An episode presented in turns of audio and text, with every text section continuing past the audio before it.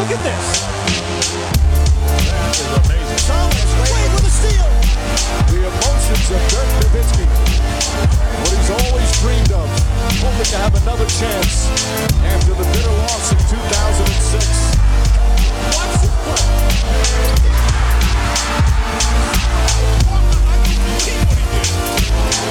That is amazing. Hallo und willkommen zu Gut Next, dem deutschen Basketball-Podcast im Internet. Mein Name ist André Vogt und ich grüße euch zur neuen Folge unseres kleinen, aber feinen Basketball-Spiels heute mit dem Fragen-Podcast am Samstag. Und der wird präsentiert natürlich von manscape.com. Und ihr wisst, das ist der weltweite Spitzenreiter, wenn es um Intimrasierer geht. Kein Wunder. Immer kommt ja kaum eine Werbung vorbei, glaube ich, wenn ihr auch noch andere äh, Podcasts hört. Aber die, dass die Leute dafür Werbung machen, hat ja auch einen guten Grund. Das ist einfach ein wahnsinnig gutes Produkt. Das heißt, Produkt, Produkte, ja, ähm, ob es jetzt der Lawnmower 4.0 ist, so ne, der Rasierer für eigentlich alle Stellen am Körper, der Weed Wacker, so für die kleineren Löcher, wo dann auch das eine oder andere Haar mal rauskommt. Ähm, dann den, diesen Crop Preserver, dieses Intim-Deo, was es gibt. Dann gibt es diesen Crop Reviver, so einen Toner für unten rum.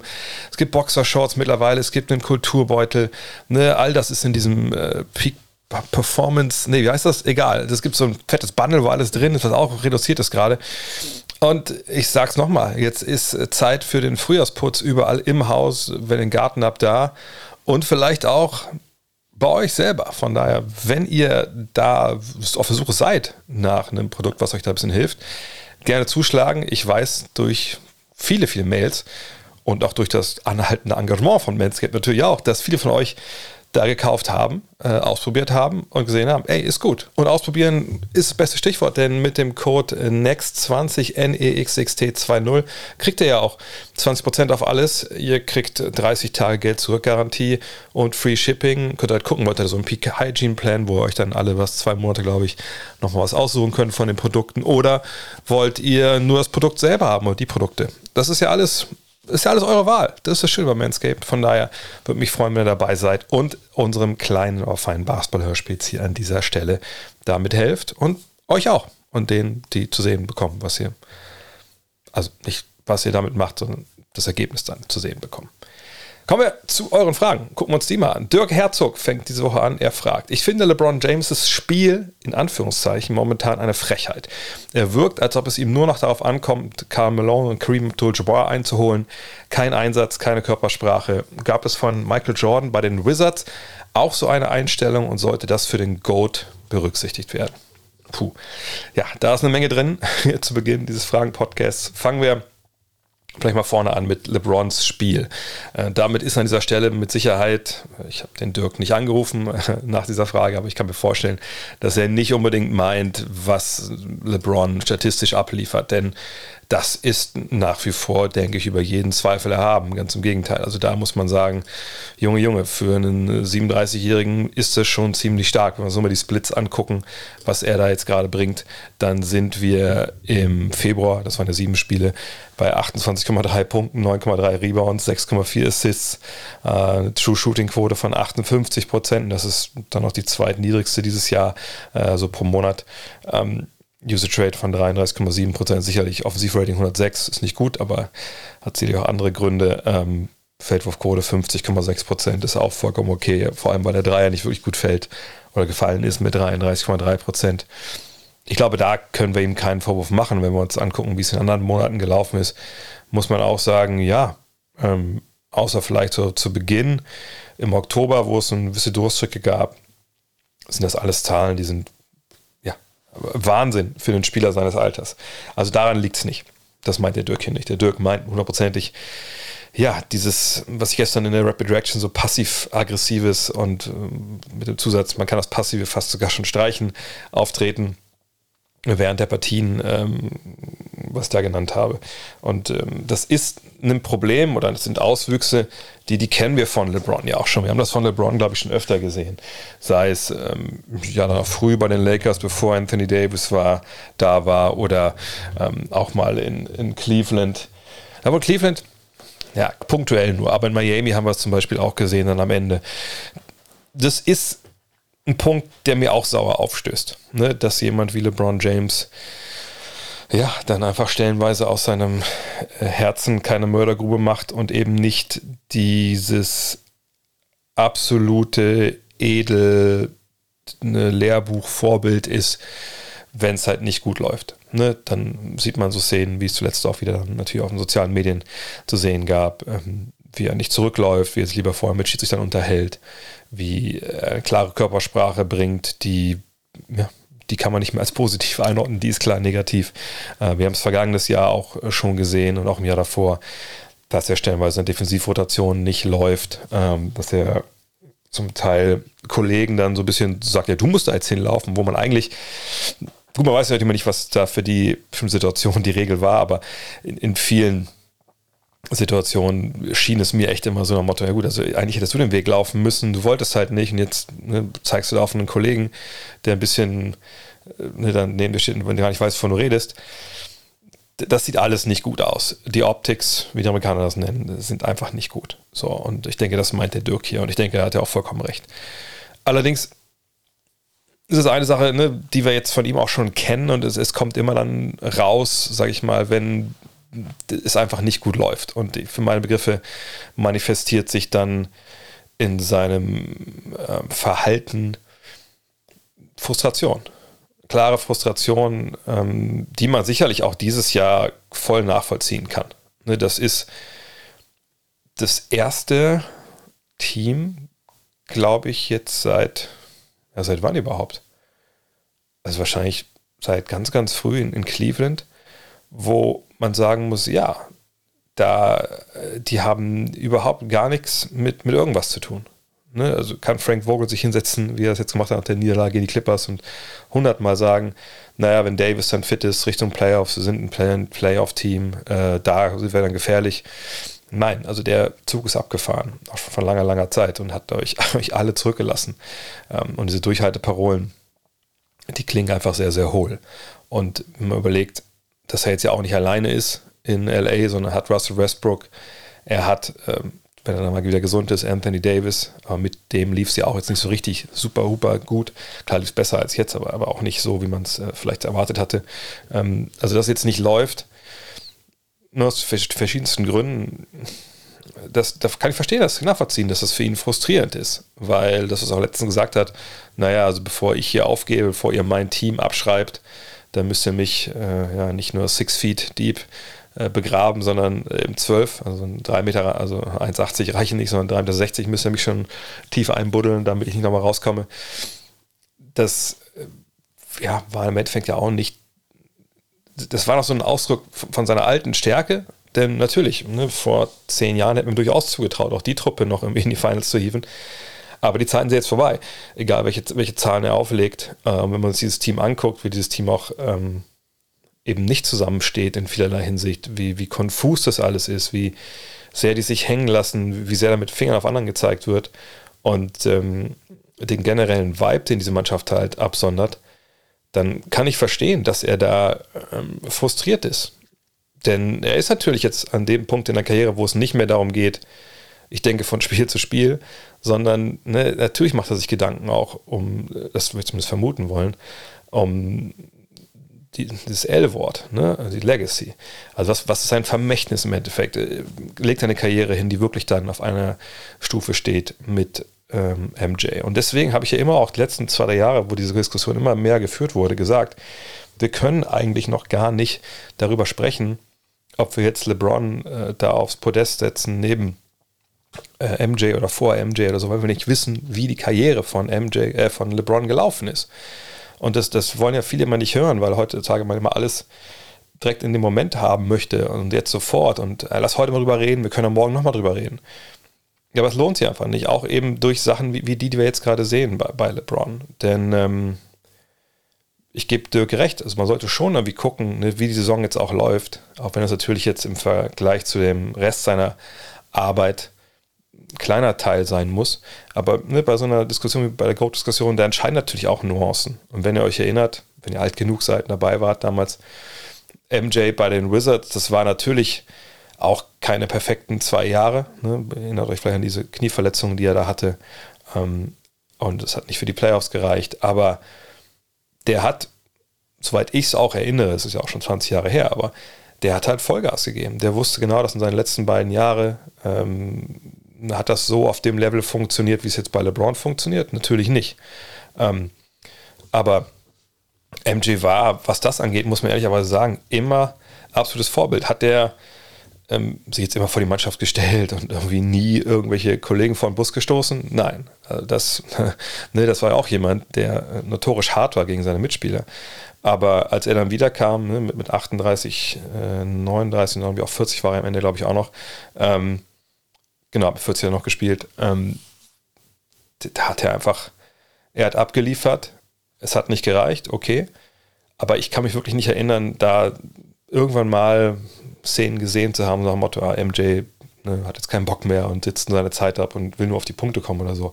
Ähm, das war wirklich, soweit man es ihm abgekauft hat, oder man hat ihm Arzt ihm abgekauft, so Love of the Game, er wollte einfach spielen.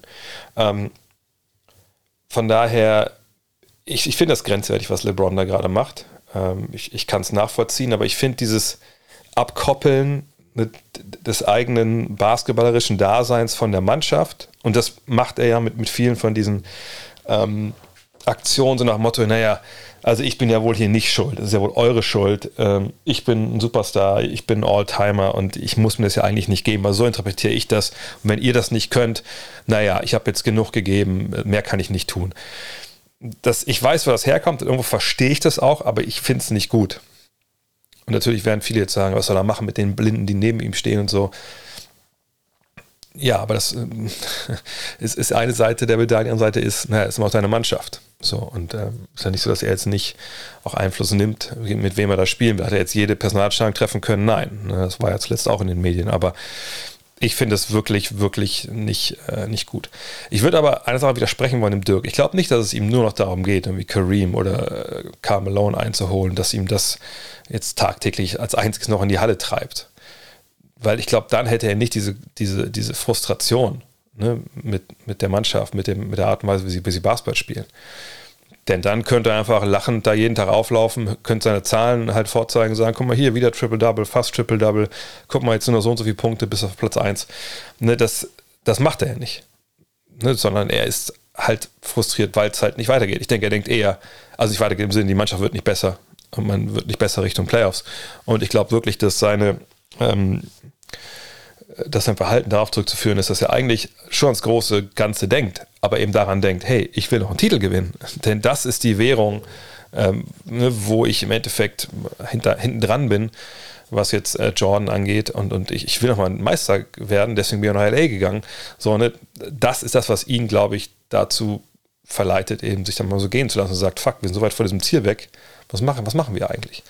Äh, aber es ist natürlich jetzt viel Küchenpsychologie dabei, aber ich würde nicht denken, dass er einfach nur jetzt da ist, um die Zahlen aufzulegen. Ähm, das, das sehe ich einfach in, in, dem Fall nicht. Und sollte es bei der Goat-Diskussion berücksichtigt werden? Ja, das denke ich schon. Ähm, also wenn ihr, was ich Book of Basketball gelesen habe von, von äh, Bill Simmons oder generell mal so ein bisschen äh, Basketball historisch unterwegs seid, dann ähm, für meine Begriffe muss dieses Teammates besser machen, ähm, eine vorbildlicher Mitspieler sein. Auch wenn das sicherlich nicht alle waren, die da oben mit drin stehen. Ich meine, du sagst MJ. Ne, hat sich auch mit einem Kollegen mal geprügelt, mit Steve Kerr oder so. Aber das kam eben aus dieser Competitive-Ecke. Ne? Kranker Ehrgeiz etc. Äh, und im Nachhinein ne, war das alles irgendwie auch gut. Kareem war auch nicht immer der, der perfekte Mitspieler, ne? auch ein komischer Typ stellenweise gewesen. Ähm, aber so wie das jetzt sich bei, bei LeBron zeigt, ja, müsste ich schon eine Menge vergessen haben. Das habe ich bei MJ zum Beispiel nie gesehen. Play on the Field fragt, CJ McCallum und Brandon Ingram harmonieren gerade sehr gut.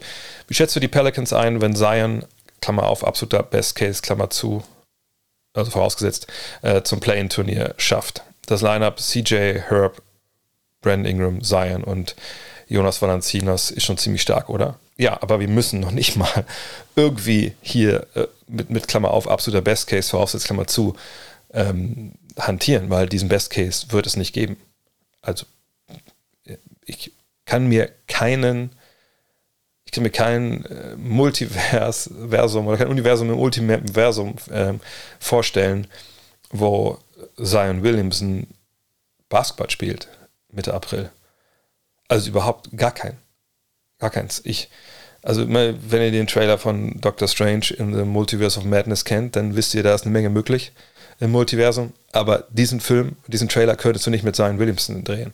Ich, klar, es kann sein, dass irgendwo in, in irgendeinem anderen Universum äh, ein, ein, Zombie Zion Williamson rumläuft. Das kann ich mir vorstellen, aber ich kann mir nicht vorstellen, dass in irgendeinem Paralleluniversum Zion Williamson nach, seiner, nach seinem Fußbruch spielt, Mitte April. Denn, also, es gibt überhaupt gar keine Zeichen, dass das überhaupt irgendwie der Fall sein könnte, dass er dabei ist. Ne, also ich, vielleicht habe ich es auch, ich, jetzt nicht, bin ich, ich hänge jetzt nicht tagtäglich äh, im Reddit von, von den Pelicans rum, aber letzter Stand, den ich habe, ist, keiner weiß, wie er gerade aussieht, es gibt keine Bilder von ihm. Äh, es gibt so Inside-Berichte, die sagen, naja, ne, er kann sich halt nicht bewegen momentan mit dem Fuß, äh, deshalb ne, wird halt dann schwerer. Das ist schlecht für den Fuß und das ist ein Teufelskreis gerade. Und es ist schwer da rauszukommen, wenn der Fuß auch noch so äh, in Mitleidenschaft gezogen ist, ne, dass er halt nicht richtig verheilt ist, dass man noch mal ran muss und so also ne, das ist alles.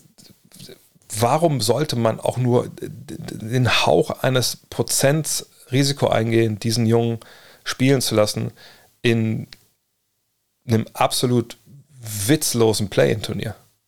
Wisst ihr, was ich meine? Also es ist ja nichts, das, also wenn man sich schön redet und sagt, naja, die können vielleicht dann, ne, vielleicht haben die dann ein Play, äh, vielleicht gewinnen die dann, ne, und, und, vielleicht kommen sie irgendwie rein ins Play und dann, dann, gewinnen sie da zwei Spiele und dann haben sie eine Playoff-Serie gegen Phoenix. Ja, so what? Also, das ist ja, das ist ja im Vergleich zu einem Risiko, was da mitschwingt, ist das ja, hat das überhaupt keinen Benefit, da, da mitzuspielen. Ich bin mir auch sicher, dass die ins Play-in-Tournament kommen. Wahrscheinlich ist nur noch die Frage, ob es jetzt am Platz 9 oder 10 ist. Die werden ihre erste Runde gegen äh, LA spielen, auch weil ich denke, dass Portland kein Interesse mehr hat. Ja, mit Nurkic, ich glaube, das ist auch schon ein bisschen ein halbes Tanking, was sie da machen. Ähm, und die Spurs, mal gucken, ob die noch reingreifen können oben.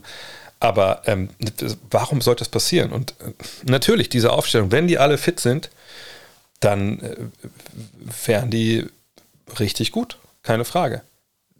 Aber das ist jetzt äh, ein Level von äh, hypothetischem Kaffeesatzlesen, an dem man sich einfach nicht, äh, nicht beteiligen sollte, auch als Fans nicht. Einfach freuen, dass es momentan gut läuft ähm, und hoffen, dass Zions Fuß wieder heil ist zur nächsten Saison. Das ist das, die, die einzige Sache, über die man sich bei Zion momentan Gedanken machen sollte, weil der wird dieses Jahr kein Basketball mehr spielen. Und wenn ja, wenn das doch irgendwie passiert, dass der Basketball spielt, dann muss man wirklich komplett die gesamte Führungsriege in New Orleans hinterfragen, was die da eigentlich machen und was, wie die eigentlich ihre Entscheidungen treffen, weil das wäre für meine Begriffe, selbst wenn die medizinische Abteilung sagt, hey, kein Problem, kann er machen. Ich, also da würden mir die Worte fehlen, wenn, wenn der dieses Jahr noch, äh, diese Saison noch Basketball spielt. Dieses Jahr hoffentlich dann schon, weil irgendwann fängt er die neue Saison dieses Jahr an. Manuel Schmiederer fragt, Jimmy Butler gilt als einer der besten Spieler der Liga. Wie schafft er es, eine, seine Effizienz beim Wurf so auszugleichen, Ineffizienz beim Wurf so auszugleichen, dass er dennoch ein Spieler äh, ist, der ein Plusspieler für die Heat sein kann? Naja, also jetzt, Basketball ist ja nicht nur werfen. Ich weiß, dass wir natürlich äh, in den letzten Jahren äh, den Dreier auch natürlich vollkommen berechtigterweise auf den Podest gehoben haben und äh, dass diese Dreier-Evolution auch eine ist, die natürlich vollkommen erklärbar ist und, und die, die nachvollziehbar ist und wo jeder versteht, warum das so läuft. Aber es ist nicht so, dass jeder den, den Dreier werfen und treffen muss, um überhaupt irgendwie halbwegs effizient zu sein. Bei Jimmy Butler, wenn uns die Zahlen mal angucken, dann sehen wir natürlich eine Dreierquote momentan von 19 Prozent. Das ist äh, selbst für ihn extrem schlecht. Und bei Butler ist es so, das muss ich echt mal auf der Zunge zergehen lassen. Ich lese euch mal die Dreierquoten von Jimmy Butler von Jahr zu Jahr vor in seiner Karriere. In der Rookie-Saison 18,2 Prozent. In seiner zweiten Saison 38 Prozent. In seiner dritten Saison 28 Prozent. In der vierten Saison 38 Prozent. Dann 31 Prozent. Dann 37, dann 35, dann 35. Dann letztes, nee, vorletztes Jahr 24, dann 24 und jetzt sind wir bei 19. Also eigentlich hat er früh in seiner Saison immer diesen Wandel gehabt. Geiles Jahr, Scheißjahr, geiles Jahr, Scheißjahr, geiles Jahr, Scheißjahr. Dann gab es drei Jahre in Folge, wo es ein Mittelmaß war.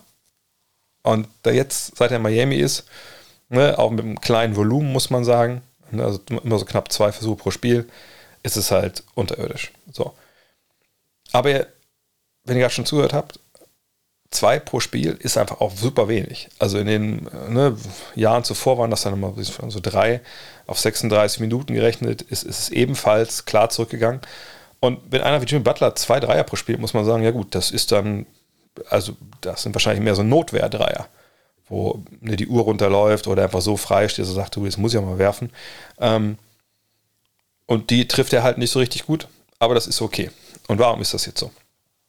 Also Jimmy Butler ist jemand, der auch in der äh, langen Mitteldistanz nicht wirklich gut funktioniert.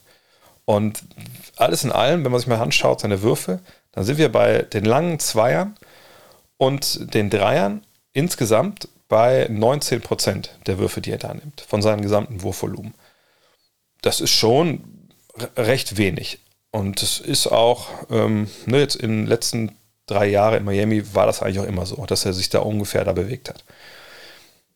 Der Bereich so aus, ja, so 10 Feet bis 16 Feet, also so 3 Meter bis, was immer, 5 Meter, da sind 20 Prozent, das ist ein bisschen mehr geworden jetzt wieder. Aber den großen Teil seiner Arbeit verrichtet er halt wirklich mehr oder weniger direkt in, in Ringnähe und dann halt in der Nahdistanz. Ne, da sind wir bei knapp 60 Prozent seiner Würfe, die er abnimmt. 87 Prozent seiner Würfe sind Zweier. Diese 87 Prozent, das ist ein Career High. Vergangenes Jahr mit 86,1 war es auch schon Career High. Also man sieht ganz klar, dass der Trend weggeht vom Dreier und hin äh, zum Zweier bei ihm. Und so die Distanz ne, seiner Abschlüsse insgesamt liegt jetzt bei 9,2 Fuß. Ne, geteilt durch 3. Ja, seht ihr, das ist relativ nah dran. Also ich meine, Korb 10 Fuß, ne, 3,5 Meter. Und er nimmt aus, aus, ja, im Schnitt aus drei Metern seine Abschlüsse. So. Bei ihm ist einfach das Grandiose, finde ich, dass er ähm, alles so ab dieser ja, nahen Mitteldistanz, sage ich mal, trifft er halt ziemlich gut. Ähm, er ist jemand, der da auch sich, sich Körper holen kann, sich Körper erarbeiten kann. Ne? Er hat früh in seiner Karriere auch schon in Chicago sich ne, viel davon Michael Jordan sich damals angeschaut, so mit Fadeaway-Jumpern etc.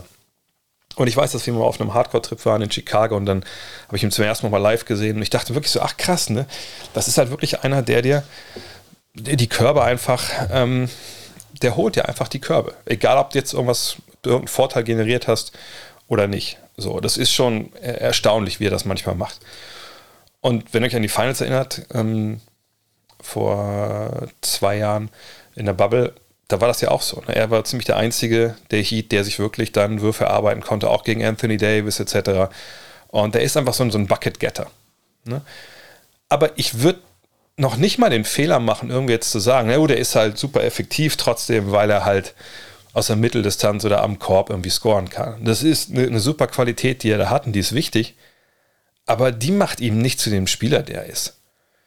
Jimmy Butler ist, ist einer der Jungs in der NBA, die ich am allerliebsten zuschaue, weil er einfach das Spiel in allen Leveln verstanden hat und einfach in allen Leveln auch mit, mit Vollgas annimmt. Man kennt vielleicht die Geschichte, ne? als Kind halb obdach oder war sogar obdachlos zwischendurch. Ne?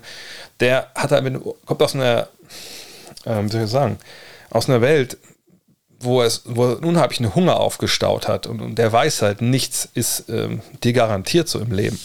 Und, und so spielt er auch Basketball. Und ich finde, er ist jemand, der damit auch seine Kollegen ansteckt. Wenn wir jetzt gerade mal mit über LeBron gesprochen haben, der momentan genau das Gegenteil eben zeigt.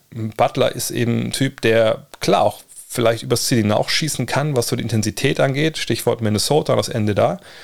Aber wenn man versteht, wo das herkommt, dann kann man das auch verstehen, wieso er damals halt so einen Zirkus da gemacht hat, warum er da weg wollte, warum es jetzt unter Pat Rileys Ägide so als Godfather, also als Pate da in Miami so gut funktioniert.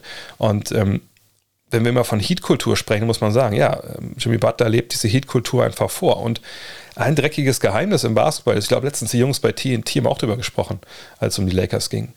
Wenn du jemand bist in der NBA, der halt Vollgas gibt und ne, immer 100 Prozent das ne, da auf, aufs Parkett gießt, dann, wenn du gewisse Skills hast, dann wirst du auch in deiner Rolle ganz gut funktionieren. Und Butler ist eben jemand, der die Superstar-Rolle eben auch bis zum gewissen Maß echt krass ausfüllen kann. Ist er jemand, der MVP werden kann oder so? Nee, halt nicht. Das ist einer von denen, die dann doch mal eine fünft, äh, weiß ich, doch, ja, fünf Stimmen gibt es, ne, beim, beim MVP-Voting, immer so eine fünfte oder vierte Stimme abzieht.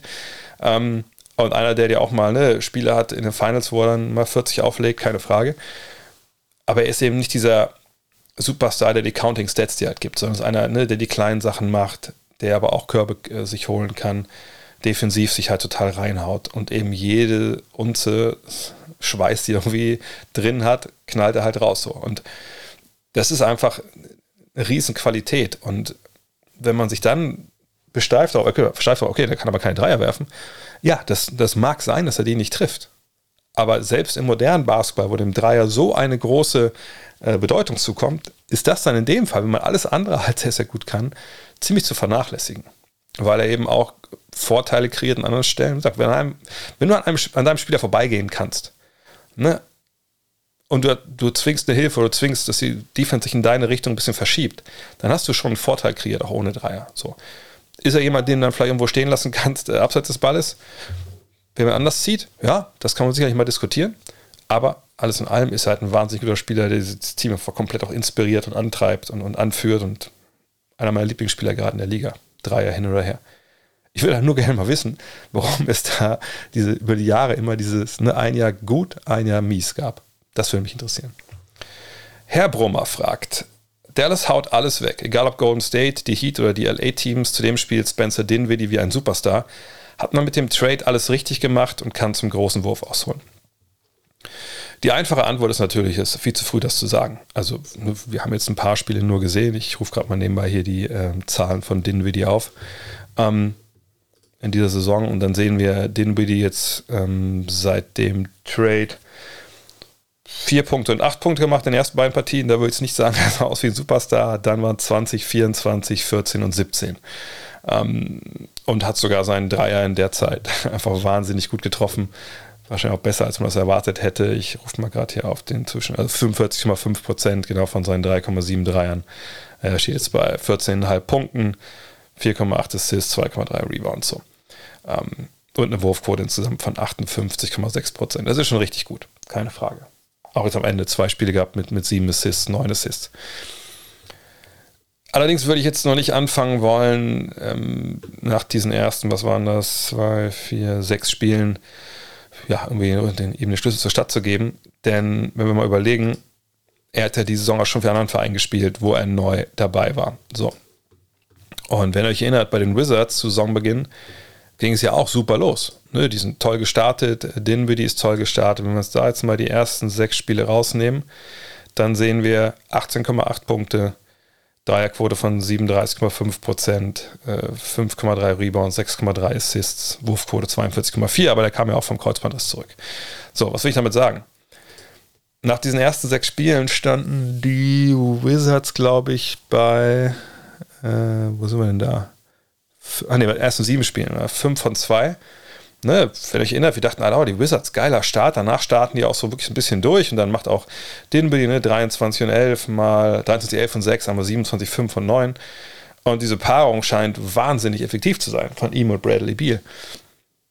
Ja, bis es dann nicht mehr die perfekte Paarung war und heute spielt er in Dallas. Ne, also bevor wir jetzt nach vier, fünf, sechs Spielen anfangen, irgendwen äh, direkt als, als den großen Wurf zu verkaufen, da müssen wir noch ein bisschen mehr ähm, Zeit ins Land ziehen lassen. Das ist ja auch vollkommen, vollkommen nachvollziehbar und vollkommen okay. Ähm, aber man kann momentan natürlich sagen, dass die Idee dahinter, dass man sieht, wie das funktionieren kann. Ne? Den würde ich so als zweiter Ballhändler als einer, der seinen Dreier dann auch jetzt mal trifft. Aber wie gesagt, ne, er ist eigentlich kein Schütze. Karriere Wert sind 32 Prozent von der Dreierlinie und da sind diese paar Spiele, sechs Spiele schon drin eingerechnet.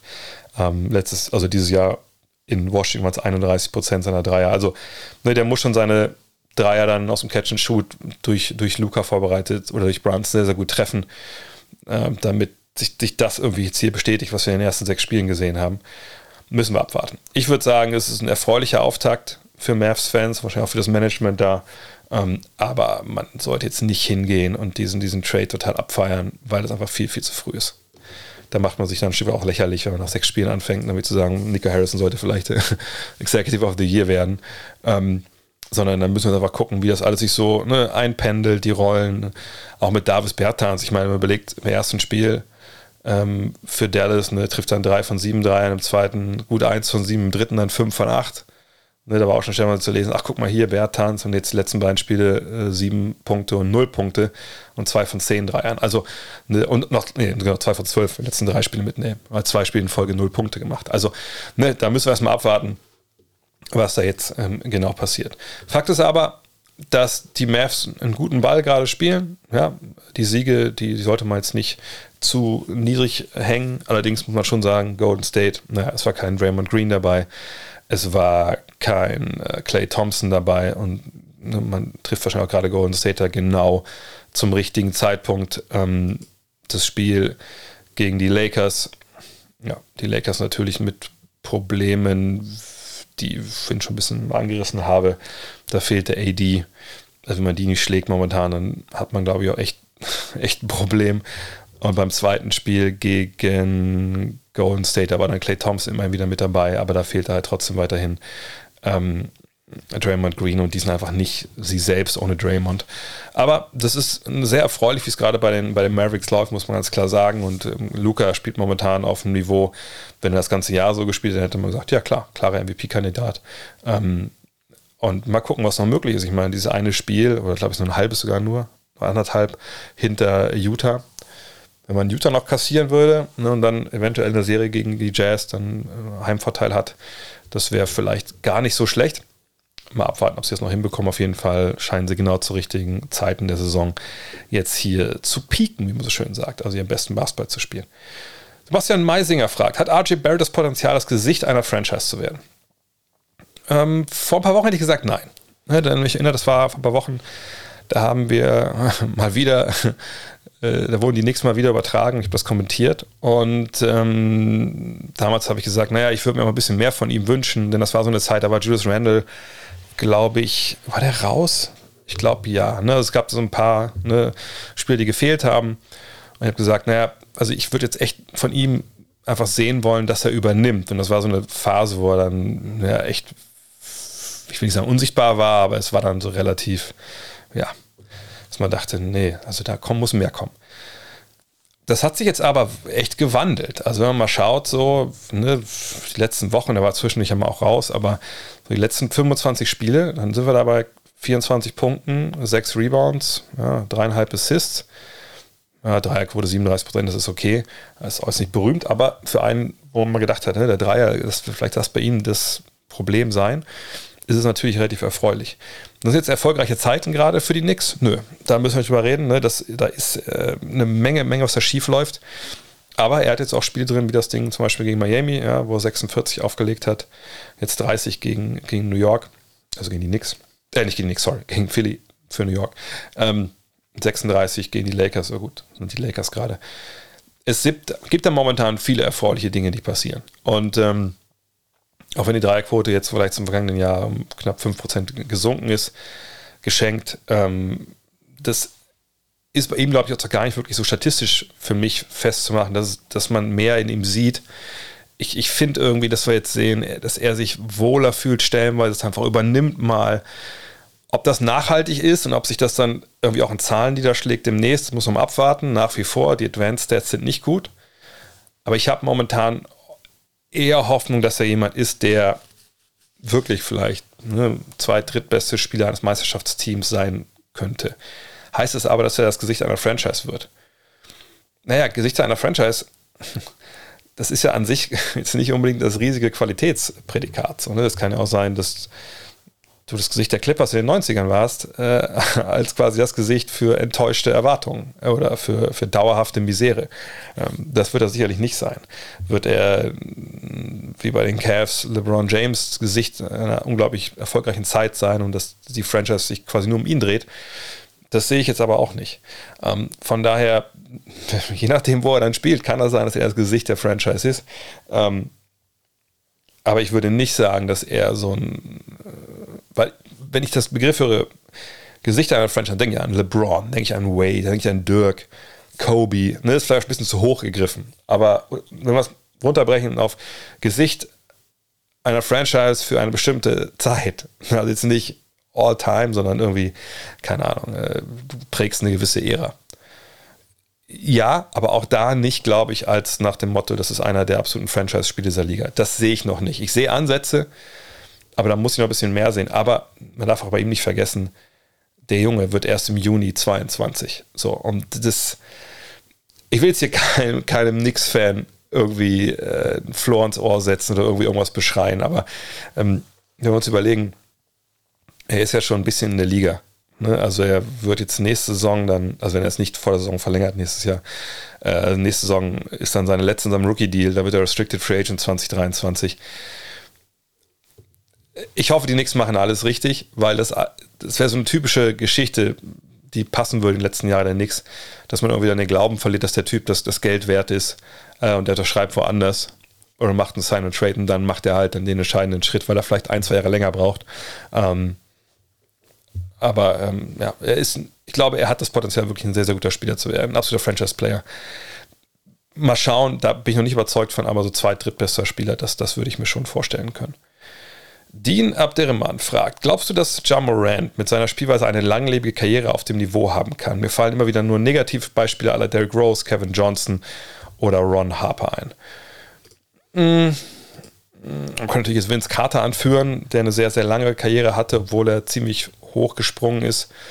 Ähm, aber klar, ne, umso spektakulärer man spielt, umso mehr gibt es dann auch vielleicht irgendwie ja, ne, die Probleme, dass man sich halt dann eher verletzt. Dwayne Wade hat, glaube ich, auch eine ziemlich lange Karriere. Allerdings muss man auch sagen, ne, jemand wie Wade oder auch LeBron, den wir vielleicht noch so abgespeichert haben in jungen Jahren als Highflyer, als einer, der immer zum Korb geht und so, naja, die haben natürlich irgendwann auch angefangen, ihr Spiel ein bisschen zu diversifizieren. Also ne, in Post zu gehen, Wade natürlich vor allem, aber auch LeBron dann. Ähm, ne, und nicht mehr alles nur mit Athletik und, und Hochspringen und, und irgendwie landen ähm, zu regeln.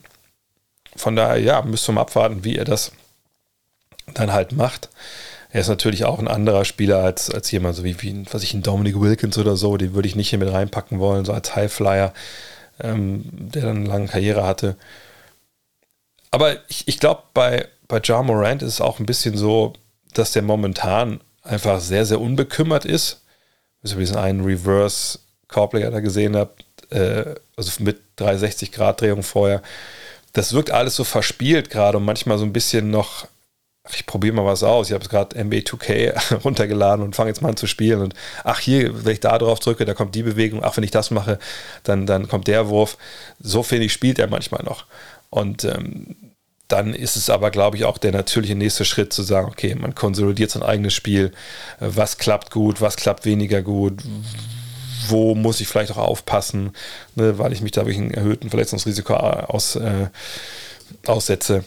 Aber auch bei ihm, ich meine, das ist seine dritte Saison. Wir haben gerade diesen mega Lieb gesehen dieses Jahr. Ich glaube, mittlerweile dürfte auch klar sein, dass der Mann äh, Most Improved Player werden muss diese Saison.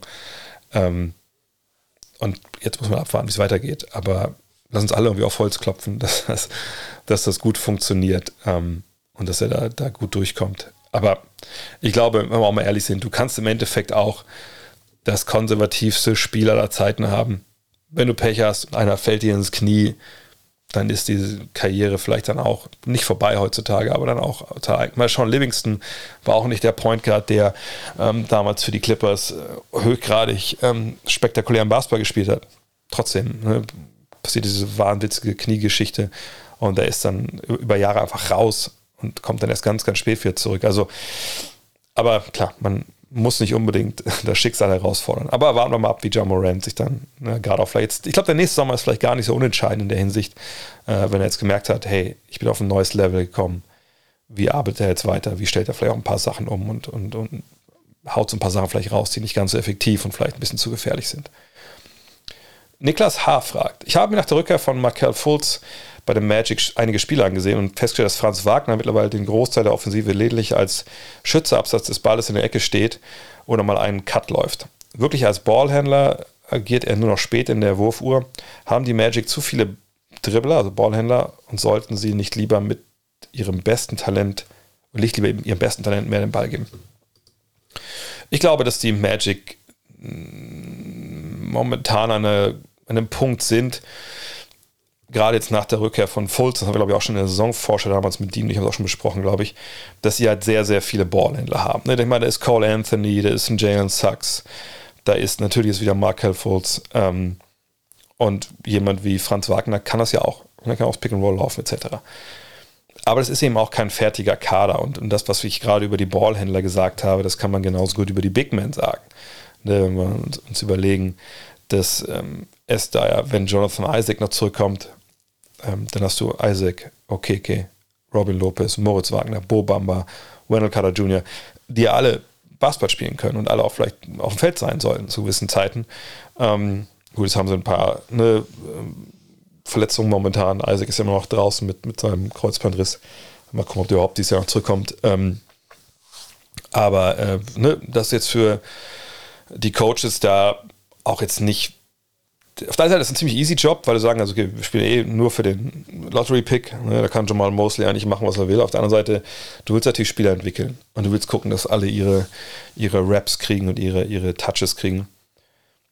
Und das kann gut sein, dass äh, da jetzt gerade bei Franz Wagner ein bisschen zu wenig ist. Auf der anderen Seite, ohne dass ich es jetzt weiß, aber ne, es kann ja gut sein, dass vielleicht ne, die Coaches zu dem Schluss kommen, na, gerade wenn sie mit den äh, Development Coaches auch sprechen, also die Head, der Head Coach und ne, die Assistant mit den Development Jungs und die sagen, pass auf, also bei Franz, da wissen wir ja, der kann das, so, da müssen wir jetzt nicht. Also es ist gut, dass wenn er ab und zu mal Pick and Roll noch läuft, aber dann können wir den Ball gerne am Ende der Wurfuhr geben. Ähm, wichtig erstmal, dass wir jetzt Markel Fultz mit reinkriegen das, was ich sagte, der seine Probleme hatte früh in der Saison, dass der jetzt ein bisschen noch, noch seine Raps bekommt und ähm, ne, da sehen wir mehr Potenzial und äh, einen größeren Gewinn, wenn die den Ball haben, versus wenn Franz den hat und wie gesagt, ihm können wir den Ball auch am Ende der Wurf vorgeben. Keine Ahnung, so kann man es stellenweise vielleicht einfach auch erklären. Aber nochmal, es ist einfach kein fertiger Kader. Das ist jetzt ein, ein Kader, der noch im Neuaufbau natürlich steckt ne, vergangenes Jahr war es ja erst, dass sie Vucevic abgegeben haben. Ähm, und jetzt wird so ein bisschen geschaut und, und sie haben halt eine Mannschaft, ich kann es mal kurz nachschauen, genau. Sie haben 1, 2, 3, 4, 5, 6, 7, 8, 9 Mann, die unter 24 sind. Und da gehört Markel Furt sogar noch dazu. Ähm, und naja, da muss man erstmal schauen, wie man das jetzt hinkriegt. Ähm, auch ein bisschen ausmachen für sich selber, okay, auf wen setzen wir eigentlich in der Zukunft? Und das wird jetzt aber im Sommer zum großen Teil passieren. Da wird sich der Kader, denke ich, ziemlich verändern. Und dann mal schauen, wen man auch draftet. Und dann geht man da weiter. Und ich habe es oft genug schon gesagt in der Vergangenheit, wenn es um so Rebuilds ging. Das kommt, irgendwann kommt der Punkt, wo du dich als Franchise fragen musst, okay, auf welche Youngster setzen wir jetzt? Welche verlängern wir auch perspektivisch?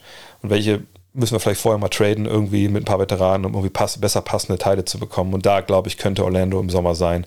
Aber auch da nochmal der Hinweis, ne, je nachdem, wie sie halt dann in der Draft jetzt da unterwegs sind. Malte Kaschub fragt, Harris bei den Sixers ist ja eher die vierte Option im Angriff. Kann er sowas wie ein Bankscorer werden für die zweite Einheit, also zweite Fünf, die er sonst niemanden hat, der gut für sich selber kreieren kann? Mhm. Naja, also ich glaube, die Antwort ist ein bisschen in der Frage ähm, drin. Also wenn, ich weiß nicht, wenn impliziert wird hier in der Frage auch, dass er vielleicht nicht starten sollte, naja, das ist das große dreckige Geheimnis dieser, dieser Philadelphia 76, dass sie eben nicht wirklich tief sind. Wenn wir mal gucken, so die erste fünf, die wir momentan ähm, da jetzt haben, dann ist die für meine Begriffe in, in weiten Teilen schon ziemlich alternativlos. Ne? Also äh, das Harden und Maxi im Backcourt starten, das ist klar. Ähm, und das Embiid und Harris starten eigentlich auch. Im Endeffekt ist der einzige Kandidat, wo man jetzt fragen könnte, macht das Sinn so, Matisse Thibault. Ich würde ihn starten lassen, wenn ich ehrlich bin. Würde Danny Green von der Bank bringen.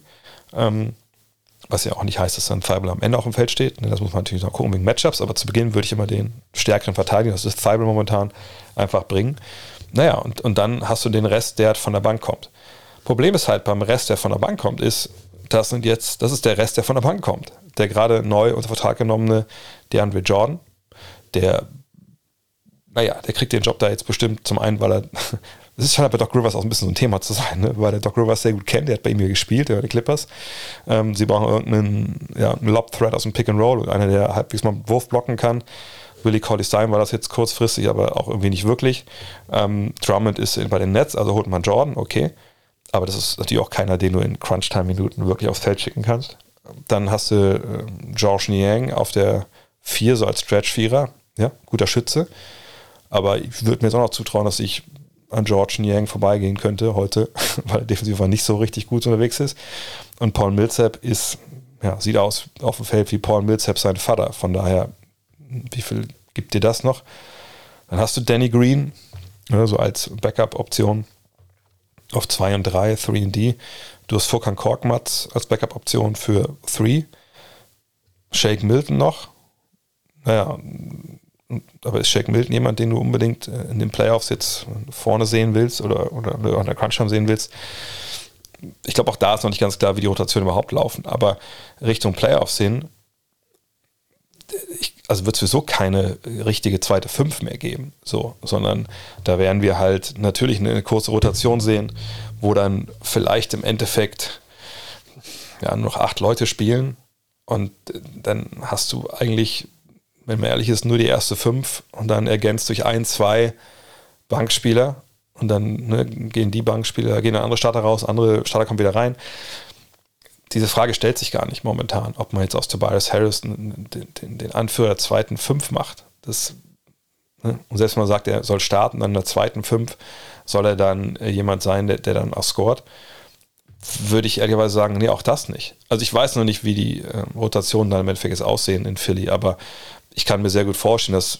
Und die zweite Fünf würde für mich bedeuten, dass Embiid halt draußen ist. So. Ähm, und dann kommt mit, mit Jordan jemand rein, der ihm nicht werfen kann, der das Pick and Roll halt läuft. Ähm, und dann brauchst du immer entweder Maxi oder, oder Harden auf dem Feld, um das Pick and Roll bestmöglich zu laufen. Und du brauchst eben noch einen, einen Stretch-Vierer. Das ist dann eben Harris oder Niang. Aber jetzt zu sagen, Harris, du bist der Mann für die zweite Fünf, der irgendwie darauf geht und für andere mitkreiert, das, das, das ist auch nicht die Rolle, die er spielt. Und auch nicht die, die er auch noch spielen sollte, glaube ich. Also Harris in seiner besten Version, denke ich, und die haben wir bei den Clippers damals gesehen, die haben wir in Philly vergangenen beiden Jahren ja auch gesehen, egal was die Hater auch gesagt haben, dass er einer, der schnelle Entscheidungen treffen kann, der schnell attackieren kann, auch mal den Ball weiterpasst, mal Assist spielt, aber ne, wirklich dieser Typ, der andere besser macht, ist er eigentlich nicht. So, und, und, das willst du eigentlich für einen Anführer von der zweiten Fünf, einer, der den Ball in der Hand hat, der für sich und für andere auf hohem Niveau kreiert. Und das, das wird Tobias Harris nicht sein. Best Case für ihn ist jetzt wirklich, er hat eine Menge freie Würfe. Ja, also es sei denn, kriegt die alle. Und er kann da jetzt aus äh, zeigen, dass er halt eine schnelle Entscheidung trifft, schnell scored. Das traue ich ihm durchaus zu, äh, nach wie vor. Und ähm, er ist jetzt der, momentan der Joe Johnson diese Saison. Also sprich, ein guter Spieler, der einen hohen Vertrag unterschrieben hat. Wahrscheinlich zu hoch, da wo die Zahlen, das, wo die Zahlen auf einmal nicht mehr stimmen und wo jetzt dann halt ja, Twitter über den herfällt und, und versucht irgendwie witzig zu sein. Und am Ende des Tages kann er halt eigentlich, eigentlich nichts dafür, ähm, sondern er muss jetzt gucken, dass er halt mit den Gegebenheiten, die sich geändert haben, zurechtkommt.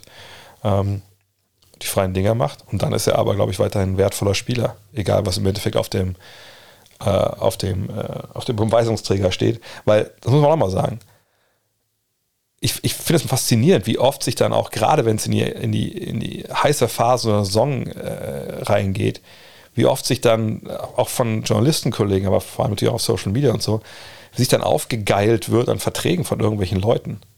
Als ob, als ob man sich irgendwie vor so einem Playoff-Spiel trifft und sagt, so, pass auf, okay, also bevor es halt losgeht, wir gucken jetzt kurz nochmal, ne, wie viel Geld hier alle ausgeben. Okay, ähm, also Tobias Harris, der kriegt jetzt sich für sich 35 Millionen, macht aber nur knapp 18, 19 Punkte. Da startet jetzt mit minus 10 Punkten, weil der augenscheinlich zu viel Geld verdient. Ne, das ist, das Krasse ist ja, dass eigentlich wie viel Geld du verdienst, spielt ja auf dem Feld keine Rolle und spielt ja eigentlich auch gefühlt in der Saison eigentlich keine Rolle. Ja, in der Offseason oder bei Trades und so, ja, keine Frage. Aber am Ende des Tages ist es halt ein virtueller Wert, der irgendwie eine Leistung geheftet wird, der nichts zu tun hat damit, ob der Ball oben in den Korb reingeht oder nicht.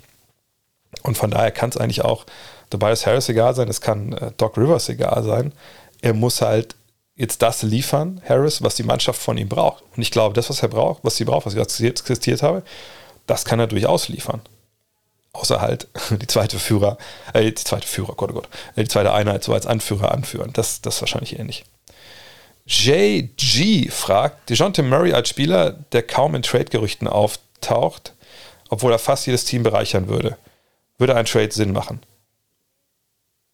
Also, Ich glaube, es gibt einen Grund, warum DeJounte Murray nicht in Trade-Gerüchten auftaucht. Und der ist relativ leicht zu erklären. Das ist der beste Spieler der San Antonio Spurs. Und warum sollten sie ihren besten Spieler, der auch relativ jung ist, den sie in den letzten Jahren aufgebaut haben, abgeben? Nur mal kurz die Entwicklung skizzieren von ihm. Ja, mein Junge ist jetzt 25, wird vor der nächsten Saison 26. Er kommt aus seiner ersten Saison mit 3,4 Punkten.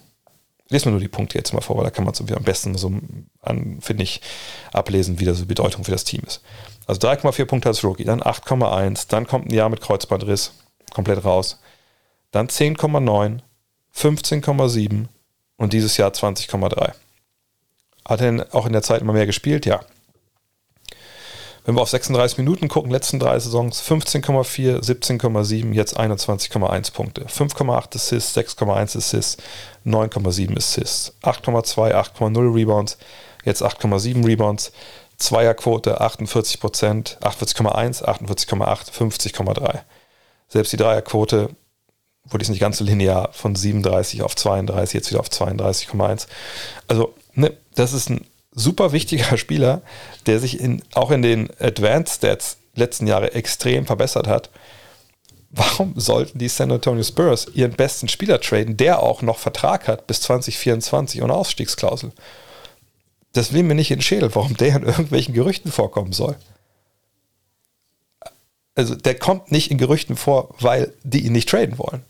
So von daher, ich, ja, so würde ich die Frage, so, so kurz irgendwie geht, beantworten. Und würde ein Trade Sinn machen? Na klar, für andere Teams, die DeJounte Murray gerne haben wollen würden und wo er reinpasst, natürlich macht er für die Sinn. Nur für die Spurs macht es eben keinen Sinn, es sei denn, du kriegst so wie ein Superstar in seiner Prime dafür. Nur den wirst du nicht kriegen, von daher, nein, ein Trade macht keinen Sinn. Jamaika George, auch mit einer Frage zu den Spurs. Q war das San Antonio. Drei Picks in der ersten Runde in der kommenden Draft, ordentlich Platz beim Salary Cap. Was würde der GM Dre machen? Wahrscheinlich würde ich mich ein bisschen ärgern, dass ich ähm, den Platz in der Salary Cap ähm, ja, jetzt in der Saison habe, in der kommenden oder Offseason habe, wo wahrscheinlich relativ wenig damit anfangen kann. Jetzt mitbekommen, Bradley Beal will wohl bleiben. So, also wird man den nicht äh, loseisen können. So, was bleibt dann noch? Also, ich äh, wüsste jetzt nicht, wen ich da jetzt wirklich als als, also als Ziel sehe im Sinne von, ja, man, das ist jetzt einer der, äh, der absoluten Stars und wenn wir den jetzt holen, dann wird das richtig, richtig gut. Äh, das kann ich mir nicht vorstellen. Ich, ich, ich habe gerade mal aufgerufen, wer die Free Agents sind in der kommenden äh, Free Agent Phase, die, ähm, also die dieses Jahr am meisten Geld verdient haben. So kann man am meisten Stellen rausfiltern, wo die Top-Jungs sind. Weil so Restricted Free Agents, so ehrlich, kriegt man eh nicht. Kommen wir gleich noch zu. Aber die Jungs, die eine Spieleroption haben, die jetzt Free Agents werden können. James Harden. Trotz aller Jokes würde ich mich festlegen wollen, dass der in Philly bleibt. John Wall würde mich festlegen wollen, dass der seine Option zieht. Russell Westbrook. Ich glaube nicht, dass das ein Spieler für die San Antonio Spurs ist, selbst wenn er seine äh, Option nicht zieht. Bradley Beal, denke ich, wird diese Verlängerung unterschreiben. Kyrie Irving, wissen wir nicht, was, was er macht, auf gar keinen Fall. Aber ähm, würde mich jetzt auch wundern, dass ein Spieler ist für die San Antonio Spurs. Dann haben wir Gary Harris. Ja, ist, glaube ich, nicht interessant. Hat 21 Millionen Dollar verdient. Ähm, glaube nicht, dass die Spurs da dran wären. Zach Levine, ja, das wäre vielleicht jemand, wo man überlegen könnte, dass das Sinn machen würde. Er kennt ja auch, glaube ich, jetzt Pop vom Team USA. Ne? Ja, ähm, aber kann mir nicht vorstellen, dass die, die Bulls den nicht verlängern. Ricky Rubio, André Godala, da sind noch ein paar Karteileichen dabei, Thad Young, Joe Ingles. Joe Ingles könnte ich fast sogar vorstellen, aber nicht als, als Star natürlich. Dann sind wir schon bei Torian Prince, Yusuf Nurkic, ich glaube, im Center brauchen sie nicht, TJ Warren, ja, hat dieses Jahr nicht gespielt, Robert Covington, Jeremy Lamb, DeAndre Ayton ist restricted ähm, und wie gesagt, Center brauchen sie nicht unbedingt. Ja, sind wir schon bei Derek Favors, Montrezl Harrell, Derek Jones, Dylan Wright. Ich gucke mal, ob ich noch ein paar Restricted kriege. Marvin Bagley, der Dritte, hätte man sicherlich per Trade haben können, wenn man ihn hätte haben wollen. Ähm, Ivica Subat, ja, ähm, aber wie gesagt, Center brauchen sie nicht. Ähm, Mo Bamba und sowas, wie gesagt, ist nicht interessant. Äh, was haben wir noch für Restricted? Ja, Kevin Knox, glaube ich, wird auch nicht unbedingt. Miles Bridges, okay. Kann ich mir aber nicht vorstellen, dass man den loseisen kann. Nee, da sind einfach für meine Begriffe nicht wirklich Spieler dabei, die man jetzt braucht und die dann auf ein neues Level heben. Also warum sollte man jetzt als Spurs da irgendwie rangehen?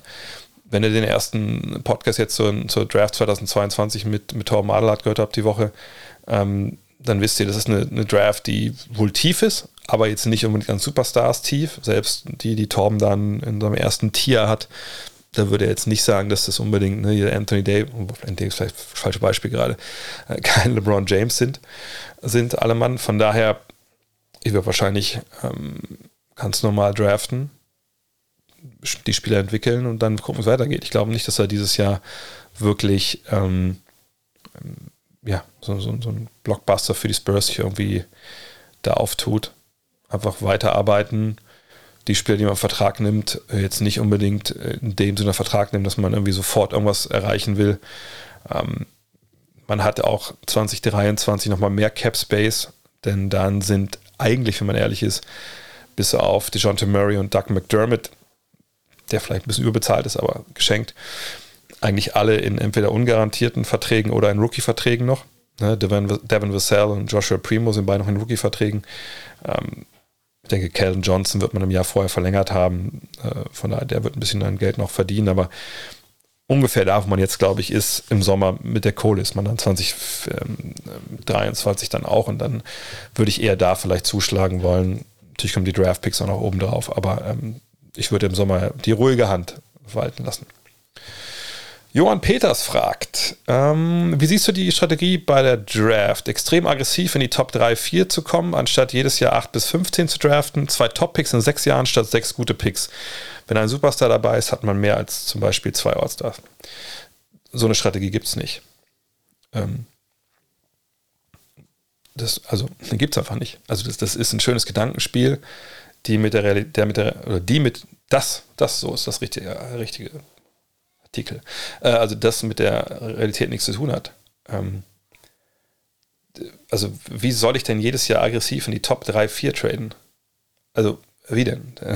heißt ja, dass ich quasi meinen Pick immer abgeben müsste und zusätzliche zukünftige Picks, was dann schwer diesen Plan kaputt macht. Oder ich müsste Spieler abgeben, die richtig gut sind. Habe ich denn die Spieler richtig gut sind? Wahrscheinlich nicht, sonst würde ich nicht so hoch draften. So, da beißt sich die Katze schon mal rein argumentatorisch in den Schwanz. Ähm, aber nehmen wir einfach mal an, man hätte irgendwie, also irgendwie würde das gehen. Was es geben kann, ist, wenn ich weiß, okay, das ist jetzt ein Jahrgang, da kommen irgendwie drei, vier Jungs, die einfach alles Potenzial haben, All-Time NBA Grades zu werden, so 2003, 1984, ne, sowas. 96 die Draft. So, da gehe ich jetzt hin und da will ich unbedingt in die Top 4, weil ich weiß, die Jungs sind richtig geil. Und ich habe vielleicht einen guten Spieler und sage, pass auf, ne, hier, Charlotte, was weiß ich, wer da oben gerade steht, wollte nicht einen guten Spieler haben, ich mache damit den nächsten Step. Er kriegt auch unseren Pick, der kriegt ja auch noch einen guten Start, aber wir wollen einfach diesen Stars halt haben. Wir glauben an, die haben uns verliebt. Dann kann sowas mal passieren. Aber zu sagen, dass das eine, eine Strategie ist, also wirklich, eine, wirklich eine, überlegt über Jahre zu sagen, nee, wir geben unsere Picks in der späteren Lottery ab, um ganz oben zu ziehen. Da muss man, glaube ich, auch ganz klar sagen, das ist ja Blödsinn. Das gibt es nicht. So eine Strategie gibt es nicht. Einzige Strategie, die man da so nennen könnte, ist, sind halt die Sixers gewesen oder auch jetzt die, die Thunder, wo die Thunder das ja gerade nicht so richtig gut machen, dass man halt sagt, ja, wir tanken, wir tanken knallhart, weil ne, so, so, besser zu werden, auch wenn wir nur ein bisschen besser werden, und das würde bedeuten, wir haben wir picken 8 bis 15 statt äh, 1 bis 4, das wollen wir halt nicht. Das ist das Einzige, was man da machen kann. Und selbst da weiß man es halt, na wohl, Nummer 4 weiß man ja, wenn man immer das schlechteste Team ist, dann weiß man ja, dass man Top 4 pickt immer. Ähm, aber das ist das Einzige. So. Aber jetzt zu sagen, wir, wir sind super clever und traden unsere Picks aus der späteren Lottery für die, die Top-Lottery-Picks, ich meine, jeder will die haben. Äh, und bis auf die Ausnahme, die ich gerade skizziert habe, die beiden, äh, stellt sich diese Frage einfach nicht. Amon fragt, wieso ist es nicht Usus als Restricted Free Agent einen höchstmöglich dotierten Einjahresvertrag irgendwo zu unterschreiben? Der Spieler kann immer noch in einem Jahr frei entscheiden, wo er spielen möchte und verliert nicht so viel Cash. Stichwort Zion Williamson. Ich glaube, ich muss kurz erklären, was, das, was damit gemeint ist mit der Frage. Also die Frage ist, ähm, jemand wie Zion Williams, wenn er dann Restricted Free Agent wird, also heißt, egal wer unterschreibt dann, in Free Agency Sommer, die Pelicans können damit gleichziehen, dann muss er für die gleiche Zeit, fürs gleiche Geld in New Orleans bleiben. Äh, also warum geht dann nicht hin und sagt, ja gut, dann schreibe ich halt einen Jahresvertrag bei den Chicago Bulls. Die ziehen damit gleich. Ich bleibe noch ein Jahr hier und dann ist gut. Da gibt es mehrere Dinge, die das, ich will nicht sagen unmöglich machen, aber sehr unwahrscheinlich, weil es eigentlich niemandem was bringt. So. Und es gibt auch schon eingebaut diese Möglichkeit, genau das zu machen im CBA. Aber auf andere Art und Weise komme ich gleich zu. Also das erste ist, warum sollte ich als, sagen wir mal ein Beispiel. Ich bin jetzt die Bulls und ich hätte den Cap Space. Warum sollte ich denn mir für ein Jahr Zion Williamson sichern, wenn ich wüsste, dass, oder dieses Angebot auch machen, wenn ich wüsste, der ist dann, die ziehen damit gleich, weil es jetzt ja auch finanziell kein großartiges Problem ist. Und es ist ja auch klar, dass du dann gleich ziehst damit als, als New Orleans Pelicans, weil du dann sagen kannst, na gut, habe ich ihn jetzt hier für ein Jahr, entweder nochmal, aber vor allem kann ich ihn in dem Jahr traden. Das kommt gleich noch mal zurück, dieses Argument. Ich kann ihn ja traden und dann schaue ich mal. Äh, und das Gute ist ja, jetzt verdient er auch eine Menge mehr Geld als vorher. Ne? Jetzt kann ich ihn auch traden gegen richtig guten Spieler, das macht es ja nochmal leichter. Machen wir das doch so. Gute Geschichte. Gut für uns, gut für den Spieler, schlecht für die Chicago Bulls, die, gesagt, keinen Grund haben, diesen Deal irgendwie einzustehlen. Es sei denn, es ist irgendwie Gefälligkeit für irgendeinen Agenten, aber das ist so auffällig, dass das sofort rauskommt. So. Und es macht aber keinen Sinn. So. Dann ist es so, es würde für Zion Williamson auch eigentlich keinen Sinn machen. Denn er gibt ja die Möglichkeit weg. Und wir reden jetzt hier über Zion. Das steht ja auch hier drin in der Frage. Also wir reden über einen Spieler, der noch nicht wirklich viele NBA-Spiele gemacht hat. Warum? Weil, wenn wir es mal ganz ketzerisch sagen, er einfach keinen Körper hat momentan, der Basketball spielen sollte, der, dessen Knochen unter der Belastung zusammengebrochen sind und wo man sich wirklich ernsthafte Fragen stellen muss mittlerweile, wie wird er seine Karriere überhaupt fortsetzen, fortsetzen können und, und wie viele Spiele kann er in den nächsten Jahren überhaupt absolvieren, mit, wenn er weiterhin so aussieht. Und dann muss ich natürlich auch klar fragen, sein und seine Berater und seine Familie, muss bei denen nicht an allererster Stelle ganz oben auf der Prioritätenliste stehen, finanzielle Sicherheit für Generationen von Williamsons. So. Und die kriegst du halt nicht. Gut, wenn du einen guten Anlageberater hast, ist es wahrscheinlich vollkommen egal, aber ne, kriegst du nicht, wenn du vielleicht einen Jahresvertrag, was weiß ich, von 20 Millionen unterschreibst, äh, mit dem dann halt New Orleans gleichzieht, weil das ist, klar, ist eine Menge Geld für uns alle, aber im Vergleich zu dem, was Zion Williamson unterschreiben könnte, wenn er für vier Jahre irgendwo unterschreibt, ist es natürlich, also das, das Risiko kann ja keiner wirklich ernsthaft eingehen. Es geht ja nicht mehr darum, dass er jetzt sagen Williamson ist und sich oft verletzt. Und dass man das mal außen vor lässt, ich glaube, ich würde gar nicht mehr auf die Straße gehen, wenn ich sagen will. Weil ich wüsste, okay, jedes Mal, wenn jetzt irgendwas passiert, verliere ich halt, was weiß ich, 60, 80 Millionen Dollar auf einmal. So, ähm, von daher, das, das macht für ihn auch überhaupt gar keinen Sinn. Und jetzt komme ich dazu, was eigentlich schon eingebaut ist in äh, dem CBA, also in der Art und Weise, im Tarifvertrag, wie die NBA ihr Business macht. Es gibt ja die Qualifying Offer. Das heißt, wenn ich mich als Restricted Free Agent mit meiner jetzigen Mannschaft nicht einigen kann, dass ich da bleibe und einen neuen Vertrag unterschreiben will, dann gibt es ja eingebaut in meinen Rookie-Vertrag diese Qualifying Offer. Die können die mir auf den Tisch legen. Das ist ein Jahresvertrag, eben in dem Fall weiterhin bei den New Orleans Pelicans, für also schon weniger Geld, als es natürlich im freien Markt wäre. Aber in seinem Fall wäre das trotzdem noch, noch relativ viel, weil ja der erste Pick war. Das ist ja festgelegt dann ne, von vornherein, wie viel Geld die dann verdienen dürfen. So, und der Clou an der Sache ist jetzt, wenn ich diesen, diese Qualifying Offer unterschreibe, dann ist es so, dass ich, und ich kann mal kurz nachgucken, wie viel das ist, nur um jetzt hier mal die, die Zahl genannt zu haben. Qualifying Offer für ihn wäre, wenn ich das hier richtig sehe, 17 Millionen Dollar. Also schon eine ganze Menge Geld. Ähm, so. Das heißt, dann verdiene ich meine 17, 18 Millionen Dollar in diesem letzten Jahr, spiele für die Pelicans und danach werde ich unrestricted free. Danach kann ich hingehen, wo ich will. Problem ist für die Pelicans in dem Fall, sie können in dem Jahr nicht traden. Also er ist dann da, das ganze Jahr dann ist, er kann nicht dann nicht abgegeben werden. Und ähm, naja, das kann man immer machen. Nur dann ist man halt noch bei dem Verein, wo man eben eigentlich keinen Bock hat äh, zu spielen. Die Frage ist ein bisschen, hat der Verein eigentlich Bock, mich dann bestmöglich zu unterstützen? Ähm, natürlich kann man sagen, gut, man auch die Möglichkeit, ne, dann, dass er auch da bleibt und so, alles keine Frage. Aber ähm, naja, das ist einfach nicht, es ist nicht keine gute Situation. Und ähm, von daher, ähm, ja, ich, es ist alles schon mit drin eingebaut hier. Es gibt keinen guten Grund, äh, da irgendwo anders für ein Jahr zu unterschreiben oder dass die dir ein Angebot machen. Von daher, ähm, ja, das ist ein ziemlich theoretisches Szenario, was in der realen Welt nicht, nicht, nicht funktioniert. Hermann Pancake hat, oder Herman Pancake fragt, kannst du beschreiben, wie Rich Paul in, und Clutch Sports in den USA gesehen werden? Er hat mit zwei seiner Spieler, Davis in New Orleans und Simmons in Philly, unschöne Situationen verursacht. Meiner Meinung nach kam er gerade in der Causa Simmons viel zu gut weg. Wie kann das sein? Ich glaube, in den USA äh, ist es ein bisschen anders, vielleicht als wie wir das sehen, weil ähm, da ist ja viel klarer, was der Job von einem Agenten halt ist. Ne? Ein Job von einem Agenten ist, das Bestmögliche seinen Spieler rauszuholen, ne? Spieler gute Situationen zu bringen, etc. Ne? Die, quasi die Karriere des Spielers zu maximieren. Ist ja in, hier genau das gleiche mit Fußball oder mit Basketball, äh, Spielerberatern. Nur ich finde, hier ist vielleicht dann noch ein bisschen verruchter irgendwie. Ich glaube, dieses, dass das ja auch, dass das wichtige Leute sind für die Karriere von vielen Athleten, das wird dann oft gar nicht so gesehen.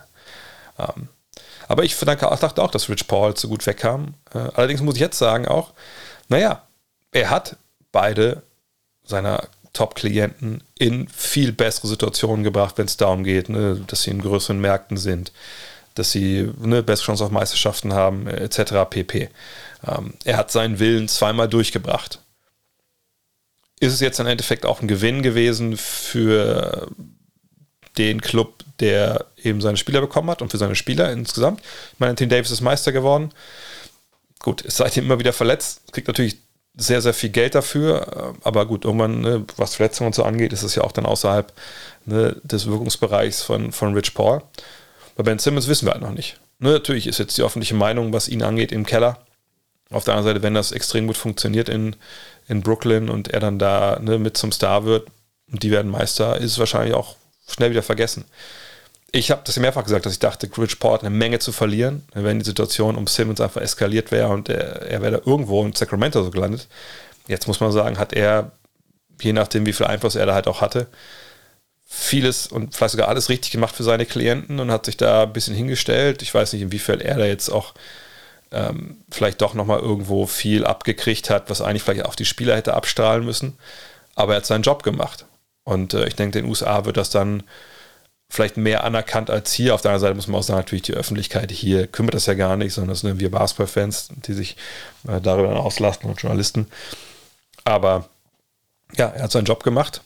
Und auch da muss man mal wieder zu anfügen. Ne? Wir reden dann über Spieler und, und, und äh, Agenten, die dann irgendwelche Trade-Forderungen einbringen, oftmals negativ. Und gleichzeitig muss man sagen, wenn ein, eine Franchise einem Spieler einen neuen Vertrag gibt und sagt, du bist jetzt fünf Jahre unser Mann und tradet ihn dann so schnell es geht, dann ist das vielleicht mal ganz kurz mal eine News bei ein, zwei Meinungsstücken und generell ist aber, ja, ist ein Business. NBA ist ein Business. Also das ist schon eine Schieflage, ähm, wo ich auch nicht weiß, wie genau man das eigentlich auspendeln muss, damit das dann gerecht ist.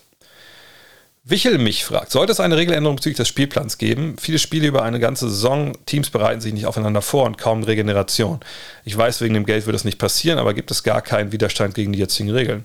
Nö. Von wem denn? Man hat den Spielplan entzerrt über die letzten Jahre.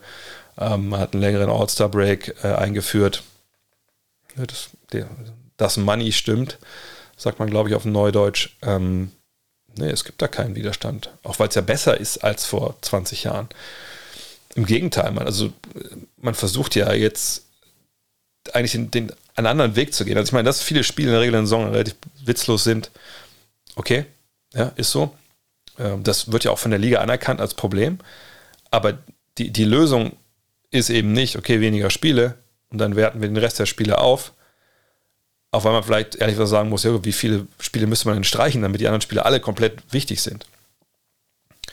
Nee, man geht eher und sagt, wie Adam Silver jetzt bei der Pressekonferenz, ne, die er immer dann gibt beim All-Star Weekend, naja, wir gucken halt ganz klar auf dieses In-Season-Tournament. Der Commissioners Cup, so heißt das ja, glaube ich, in der, in der WNBA auf sowas wird geschaut. Dass halt reguläre Saisonspiele dafür ein bisschen genutzt werden, um dann so einen neuen Cup einzuführen, einen neuen Wettbewerb. Von dem ich persönlich nichts halte, wenn ich ehrlich bin, habe ich oft nur auch schon gesagt. Aber man versucht das so zu lösen. Ne, diese Spiele diesen Spiele andere Wichtigkeit zu geben, damit da mehr bei rauskommt. Aber Spiele, wie gesagt, ähm, streichen. Sobald es dem Besitzer das Portemonnaie geht, auch den Spielern, dann wird dann gesagt, ah, da kommen wir schon mit klar. André Butscheik fragt, wird Luka Doncic es in der nächsten Saison schaffen, von Anfang an austrainiert zu sein und die Liga so zu dominieren, wie er es jetzt gerade macht, oder steht die EM mit Slowenien in Deutschland dem im Wege? Nun, man kann natürlich auch sagen, naja gut, wäre schön, wenn er den ganzen Sommer irgendwie Sport treibt, dann ist er vielleicht nächstes Jahr fit, wenn er in die Saison geht. Man muss, glaube ich, abwarten, zum einen, wie lang die Mavs spielen. Wenn die Mavs bis in die Finals spielen, dann ist es natürlich ein kurzer Turnaround, dann ähm, quasi mehr, mehr, denke ich mal, hatte ich vielleicht nicht direkt, aber schon relativ bald dann ins Trainingslager mit Slowenien äh, und nach der EM geht es ja quasi direkt ins Trainingslager für die NBA. Da würde ich mir vorstellen, dass es vielleicht ein bisschen schwierig wird für ihn, vor allem wenn die dann äh, bei der EM lange mit dabei sind, ähm, nächstes Jahr dann voll direkt anzugreifen. Aber wenn sie jetzt, sagen wir, im April, Mai ausscheiden sollten, früh im Mai, hat man, glaube ich, schon genug Zeit zu regenerieren, an seinem Spiel zu arbeiten. Es ist jetzt auch nicht so, dass, weiß ich, jetzt Spieler, die meinetwegen in der ersten Playoff-Runde ausscheiden oder halt schon Ende regulären Saison, dass die sich auf erstmal nach Cancun verabschieden äh, bis Mitte September oder bis Anfang September und dann ein bisschen trainieren, dann sind sie auf einmal ähm, dann im Trainingslager, sondern die meisten machen ja relativ kurz Pause und dann geht es aber schon wieder ins Gym, um, um halt zu arbeiten und ne, dieses das eigene Spiel zu entwickeln. Das passiert ja nicht von alleine im Sommer, einfach nur, weil man ein bisschen länger schläft, sondern man muss ja schon trainieren. Ähm, von daher äh, im Extremfall, wie gesagt, die kommen bis in die Finals, ne, wenig Zeit zwischen allem und dann gibt es nächstes Jahr vielleicht ein bisschen Load-Management zu Beginn. Ja, dann könnte das so sein. Auf der anderen Seite ist natürlich ein sehr, sehr junger Spieler. Ähm, ich glaube, dass das dieses Jahr klares Thema sein wird. Ne? Wie gestaltet man seinen Sommer? Auch die Mavs werden ein großes Interesse daran haben, dass er nächstes Jahr so auftreten kann von Beginn, wie er es jetzt tut. Man muss ganz klar sagen, äh, ich weiß, das wird jetzt vielen sauer aufstoßen, aber für mich ist es, also ich will nicht sagen, es ist eine verschwendete Saison, das wäre jetzt falsch, die Saison ist nicht vorbei, aber ich finde so gerade in, in, in Hinblick auf äh, MVP, kommen wir gleich noch zu, hat er einfach eine Menge verschenkt. Denn ich glaube, er hätte so wie jetzt, klar, Porzingis war zu Beginn da, aber das hätte, glaube ich, nicht großartig gestört. Er hätte von Beginn halt schon so auflegen können wie jetzt. Und dann wäre die Konversation um MVP eine andere, als sie jetzt äh, im Endeffekt ist. Aber wie gesagt, ne, die EM muss nicht unbedingt im Wege stehen. Da muss man jetzt abwarten, wie sein Sommer sich ausgestaltet, wie weit die Mavs kommen. Daniel Rosbach fragt, falls ist mal ist diese Saison die mit dem tiefsten besten MVP-Feld aller Zeiten oder seit langem. Embiid, Jokic, Giannis, Doncic, DeRozan, Morant, James, Durant. Hä? Nochmal Durant? Egal. Curry, Young. Die Konversation ist jedenfalls lang und euphorisch. Ähm, es mag sein, dass sie lang und euphorisch ist, aber von den Namen, die hier stehen, würde ich einige klar streichen wollen, wenn es um MVP Award 2022 geht. Trey Young müssen wir nicht überreden. Trey Young spielt eine richtig gute Saison in einer Mannschaft, die ihre Probleme hat. Das ist allerdings nicht unbedingt immer äh, ne, als auf Trey Young zurückzuführen. Nur, naja, die haben weniger Spiele gewonnen, als sie verloren haben. Von daher, worüber reden wir jetzt hier? Also, ne, das ist einfach dann keine MVP-würdige Saison, wenn deine Mannschaft, und es ist eben nicht nur ein individueller Award, ähm, wenn du so spielst und dann auch seine defensiven Defizite, die er nach wie vor hat, ähm, da, da müssen wir nicht überreden. Steph, klar, kann man die Konversation mit reinnehmen. Ähm, allerdings angesichts der Konkurrenz würde ich ihn da jetzt auch rausnehmen. Hat auch dann ne, diese, diese, wahnsinnigen Starten der Saison, die er da hatte, dann irgendwann doch ein bisschen an Fahrt verloren. Und ähm, ich sehe ihn einfach nicht auf dem Level wie die Spoiler die Handvoll Kandidaten, die ich jetzt einfach immer noch in dem Rennen habe. Äh, von daher würde ich ihn da nicht nennen. Durant, klar, ist jetzt wieder dabei. Ähm, und Brooklyn hat auch nur ein Spiel mehr gewonnen als Atlanta. So, ne? Äh, von daher muss man aber abwarten, wie das am Ende der Saison halt ausgeht. Nur der Mann hat jetzt schon fast 30 Spiele verpasst. Das ist für mich dann einfach auch zu viel. Da müssen wir nicht drüber reden, dass der MVP sein kann, wenn du ein Drittel der Saison äh, ne, verpasst. Also dann, dann kannst du nicht MVP werden. Und ich gehe mal davon aus, dass jetzt noch ein, zwei dazukommen, einfach weil er so Back-to-Backs vielleicht aussetzt oder so. Äh, von daher, auch den müssen wir streichen. LeBron also, ich meine, sorry. Also da fehlen ein bisschen die Worte. Ich weiß, dass Leute, nicht gegen Daniel jetzt hier, sondern generell, dass man ihn noch in diese Konversation mit reinpackt. Dann fehlen mir echt ein bisschen die Worte. Wer ernsthaft argumentieren möchte, dass LeBron, Jesus, LeBron James dieses Jahr in MVP-Saison steht, spielt, da, da, weiß ich gar nicht, was ich darauf antworten soll. Also, das ist zwar ein Award, ne, wie alle Awards, MVP, Most Valuable Player, der nicht klar definiert ist, aber ein Team, das nach, das stand heute natürlich, aber ne, das nach alter Pre, Pre, Post, nee, Pre-Play-in NBA-Zeit nicht mal die Playoffs erreicht, momentan, zu sagen, der ist MVP, das ist rich, sagt man in den USA. Das ist, äh, also, da, wie, wie kann man darauf kommen?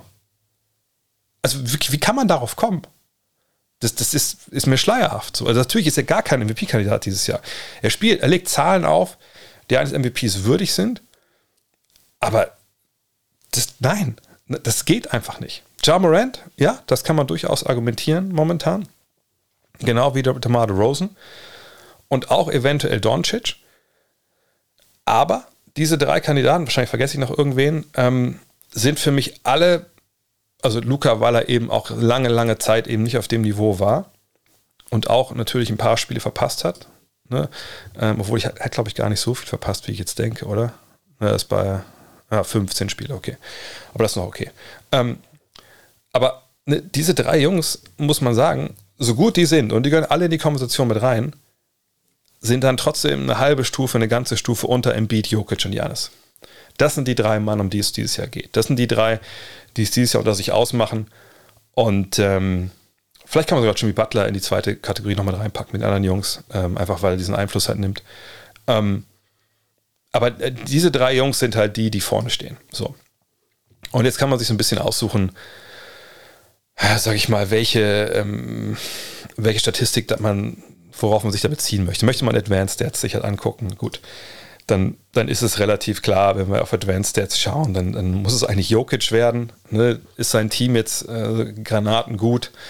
Ähm, momentan, naja, die haben halt elf Spiele mehr gewonnen, als sie verloren haben. Mal gucken, wo sie im Endeffekt bei rauskommen. Ähm, ist dann wahrscheinlich eher Platz 5 oder 6.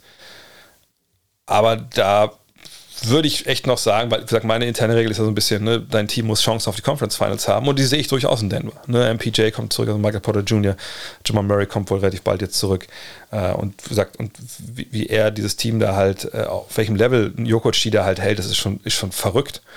Ähm, vor allem, wenn man überlegt, dass die, die, dieser Angriff, den sie da halt haben, da ist ja im Endeffekt ist ja nur Nikola Jokic als All-Star unterwegs. So, und die haben trotzdem den Angriff auf Top 10 Niveau, momentan 8 am Offensivrating. Und das, das ist alles nur auf ihn zurückzuführen. Ne, wenn man zum Beispiel bei, mal bei LeBron halt guckt, nur um den Vergleich zu ziehen. Ne, fragt euch mal kurz selber, die, wie viel beste Offense sind die äh, LA Lakers? Und sagt, es ist nicht die Schuld von LeBron. Nur mal, ne?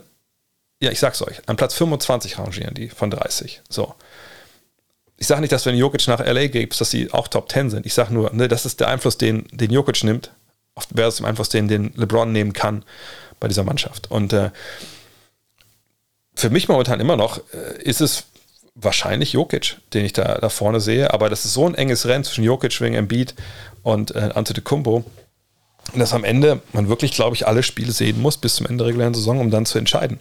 Ähm, und dann wird es viel darauf ankommen, ne? wer hat mehr Spiele absolviert, wer vielleicht weniger Spiele absolviert, ne? welche Teams stehen im Endeffekt ein bisschen besser da. Ähm, das Gute ist bei Embiid, Antetokounmpo und Jokic, die haben alle ungefähr gleich. Ne? Also Jokic hat, hat, sechs, Embiid hat äh, sechs mehr als Embiid und, und drei mehr als Antetokounmpo. Hoffen wir, dass das auch so vom Abstand her ungefähr so bleibt. Und dann schauen wir, was den letzten Saisonmonat passiert. Aber das ist ein, ein Dreierrennen momentan. Ne? Eventuell kann was passieren, noch jemand sich verletzt, Gott bewahre. Ähm, aber selbst wenn Doncic jetzt Zaubermonate spielt, letzten Zaubermonat spielt, es ist halt auch ein Award, ne, wo man sagen muss, ja, es geht ja um das ganze Jahr. Ich muss also die Arbeit des ganzen Jahres betrachten und da glaube ich, auch wenn Doncic jetzt abliefert und die auch vorher statistisch auf hohem Niveau abgeliefert hat, genau wie DeRozan und Ja, ähm, sind die anderen drei halt vorne weg. So, und deswegen würde ich nicht sagen, dass es so ein unglaublich tiefes Rennen dieses Jahr ist, weil es im Endeffekt ein Drei-Mann-Rennen ist in, äh, in der Kernkonversation. Was das Erweiterte angeht, ja, ich würde es aber vielleicht anders formulieren wollen, was eigentlich in dieser Frage drinsteckt. Ich würde eigentlich eher sagen wollen, wir haben momentan den höchsten Talentlevel in der NBA seit, seit den 80ern, vielleicht sogar seit ever. Das würde ich sagen wollen. Barry to go fragt deine persönlichen Top 5 Rollenspieler aus den 90ern. Ich habe einfach mal aufgeschrieben, die fünf, die mir als erstes eingefallen sind. Steve Kerr, Winnie Johnson, Sarunas Marcialonis, Michael Cage und Manute Bowl. Steve Kerr, geiler Schütze, cleverer Typ. Habt ihr alle gesehen bei Last Dance oder auch vielleicht als Trainer der Golden State Warriors. Winnie Johnson, Microwave, ähm, er, Mark Aguirre, äh, Joe Dumas, äh, Isaiah Thomas, ja, waren halt dieses, dieses Guard-Scoring, äh, obwohl er erst wurde ja für Maguire getradet, ne? Genau, also kam dann, er, Dumas und Thomas, die drei waren dann, ne, so dass dieser Three-Guard-Backcourt, äh, geile Typ, war immer direkt da, äh, wenn, er, wenn er reingewechselt wurde. Besonders Marcelonis, brettharter litauischer Basketballer, der erste Sowjetspieler, der ne, in der NBA dann einen Einsatz bekommen hat, oder? Ja, ich glaube, ne? Ähm, einfach geiler Typ. Wirklich, ne? harter Kollege, konnte schießen, super tough. Ja, also wirklich die Antithese der Amerikaner hier, die Europäer sind so, sind so soft. Michael Cage, kranker Rebounder, geile Jerry Curls, hatte ich immer Liebe für. Und äh, Manute Bowl, ja, bester Shotblocker aller Zeiten, geiler Typ. Haben wir jetzt auch in, in Hall of, äh, in, in, Magazine haben wir auch über ihn kurz geschrieben gehabt, äh, bei dieser Geschichte über die, die längsten Spieler aller Zeiten. Einfach super, super guter Typ und ähm, viel zu früh verstorben geiler Mensch auch gewesen. Und äh, ja, deswegen Kurt Johnson, Marcellus Cage Bowl. Haben wir damals was gewonnen? Nee, glaube ich nicht, aber sicher eine spaßige Truppe. Maurice fragt, deine Meinung dazu, dass Euroleague das Final Four von Berlin nach Belgrad verlegt? Ja, wird verlegt. Ähm, äh, Grund dafür ist, dass man sagt, naja, Inzidenz ist noch zu hoch in Deutschland ähm, und man meint aber wohl, dass die Covid-Maßnahmen bis dahin vielleicht nicht alle gefallen sind. Und äh, in der Erklärung stand drin, so, ja, wir müssen alle Shareholder müssen halt auch zufrieden sein. Lease, naja, wir haben auch Sponsoren und äh, wir müssen, müssen alle Geld verdienen. Wenn die Halle vielleicht nicht ganz ausgelastet werden darf, dann verdienen wir das nicht. Also gehen wir nach Belgrad, weil da, wenn ich richtig informiert bin, gibt es ja keine richtigen, ähm, da gibt es, glaube ich, gar keine Restrictions mehr, also gar keine ähm, Maßnahmen. Von daher, ja, viel Spaß in Belgrad. Money makes the world go round, aber sie haben gesagt, sie kommen auch wieder nach Berlin bald ja, wir haben ja auch bald ein ziemlich großes Basketball-Event in Berlin, von daher ist auch okay. Goldkehle fragt, wie planst du deine ganzen verschiedenen Projekte, also Buch, Magazin etc., ist dein Kalender gekleistert mit spezifischen Timeslots? Würde mich mal interessieren, wie deine Tagesablaufen. Ja, im Kurz würde ich sagen, äh, ziemlich wild organisiert, also sprich eigentlich fast gar nicht. Ähm, aber ja, da kommt jetzt ein bisschen mehr, ähm, bisschen mehr Ordnung mit rein und ich muss auch ein paar Sachen jetzt einfach, auch weil bei meiner Frau sich arbeitstechnisch einiges getan hat, muss jetzt leider so ein bisschen umorganisieren. Also ich weiß gar nicht, ich habe sonst noch nirgendwo geschrieben, aber ich habe hab den Jungs jetzt Bescheid gesagt, Julius und Jonathan, dass ich erstmal jetzt nicht mehr bei Triple Threat dabei sein kann, weil ich mir gerade so einen Abend wirklich freischaufeln kann für, für den äh, Livestream ähm, am Dienstag und sonst, ich, ich, kann einfach nicht, also ich kann ab und zu sicherlich abends noch was machen, aber ich, ich kann nicht wirklich fest einen Termin haben, weil ich oft nicht weiß, ne, ich muss mich abends um das, das Kind kümmern ähm, wann ist meine Frau da, wann muss sie weg ne, in die Klinik. Das ist momentan einfach viel zu, ja, das ist viel zu unsicher alles und ich, ich möchte auch nicht mal Leute enttäuschen. Es gab ja schon so tausend Verlegungen da und ähm, das wird sich mit meiner Frau erstmal auch nicht ändern demnächst und von daher habe ich erstmal gesagt, nee, momentan kann ich es halt nicht. Äh, will ich auch nicht weitermachen, weil es einfach, wenn ich was mache, mache ich es halt richtig und das geht momentan leider nicht für Triple Threat so viel Spaß und mit den beiden Jungs einfach auch macht. Ähm, aber sonst versuche ich momentan natürlich schon klar, mir meine Timeslots zu schaffen. Ist ein bisschen schwer. Es kann gut sein, dass demnächst auch das eine oder andere nochmal dann hinten runterfallen muss. Auch gerade, das Buch ja fertig sein muss bis Ende April. Ähm, aber es ist, ja, momentan ist ganz gut, dass ich natürlich auch kaum richtig Nachtspiele kommentiere, sonst wäre das alles noch ein bisschen schwieriger. Aber es wird den Playoffs sich auch nochmal ändern.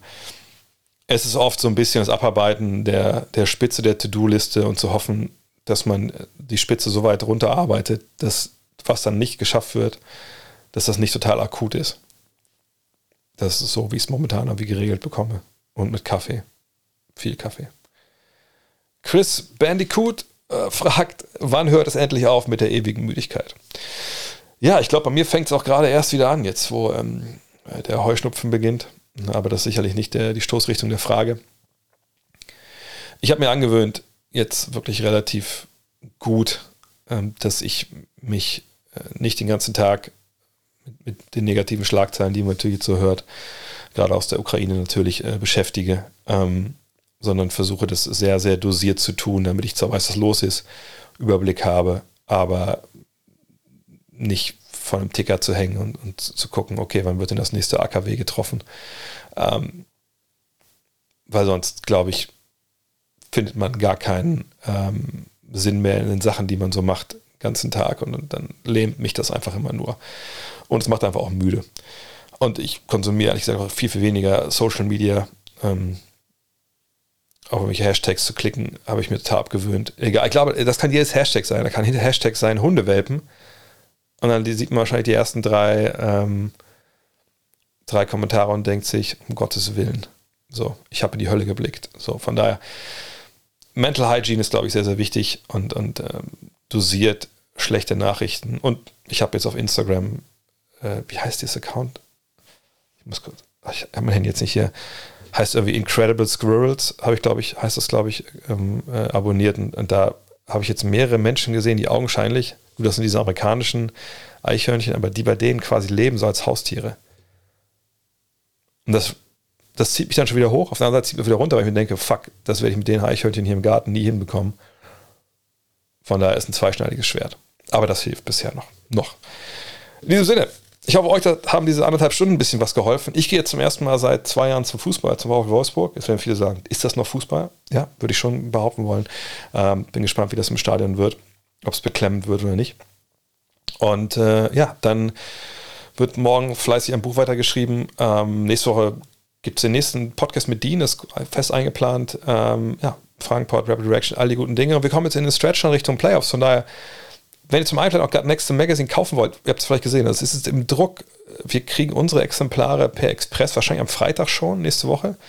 Bei euch wird es dann so ab dem 15. rundherum erwartet. Ähm, wenn ihr noch keins habt und wollt eins bestellen, gutnextmac.de, da könnt ihr noch zuschlagen. Äh, ansonsten natürlich Planet Basketball gibt es hier noch planetbasketball.de ganz normal. Wenn ihr supporten wollt, könnt ihr es unter gutnext.de oder patreon.com slash drehvogt.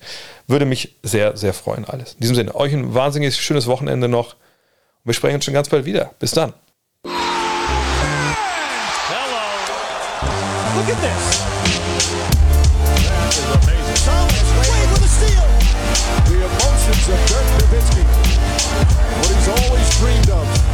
Hoping to have another chance after the bitter loss in 2006. Watch the play.